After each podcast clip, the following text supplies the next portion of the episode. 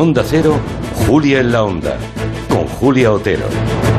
Hoy proponemos hablar de la España de los jubilados en la parte final de este programa. Ya saben que José Luis Escribal, ministro de Seguridad Social, presentó ese plan para el segundo bloque de la reforma de las pensiones, que entre otras cosas propone ampliar el cálculo de los últimos 25 años de cotización a 28 años de cotización, o sea, tres más. Esto es favorable o perjudicial para los intereses de los futuros jubilados, según, ¿no?, en función de cómo haya sido su vida laboral, aunque parece que son más los perjudicados.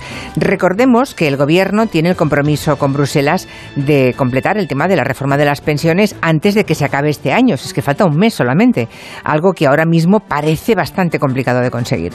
Es un asunto muy importante para el futuro, entre otras cosas porque el problema de España es estructural. Somos un país que envejece todos los años. Sin ir más lejos, ya hay comunidades autónomas en las que hay, fíjense, más pensionistas que trabajadores activos cotizando.